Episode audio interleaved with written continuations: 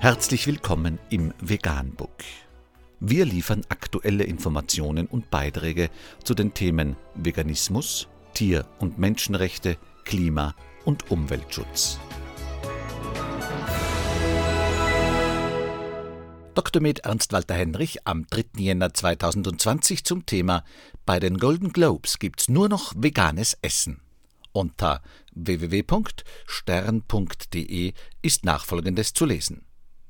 Kalte Rübensuppe statt Rindfleisch. Bei den Golden Globes gibt's nur noch veganes Essen. Am Sonntag werden die Golden Globes in Hollywood verliehen.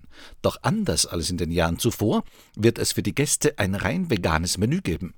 Die Veranstalter wollen ein Zeichen für mehr Nachhaltigkeit setzen. Leonardo DiCaprio hat sich bereits zur Entscheidung geäußert. Die Golden Globe Awards stehen für Glamour und große Namen. Doch genau die müssen sich jetzt auf eine Änderung einstellen. Denn das Dinnermenü wird erstmals in der Geschichte der Awards rein vegan sein. Statt Rindfleisch und Seebrasse wird es kalte Suppe mit gelben Rüben und Pilzrisotto geben. Chefkoch Matthew Morgan wird den Promis am Sonntag im Ballsaal des Beverly Hilton Hotels die veganen Speisen zubereiten. Der Grund dafür? Der Veranstalter, die Hollywood Foreign Press Association, will ein Signal setzen und mit diesem Schritt auf mehr Nachhaltigkeit aufmerksam machen.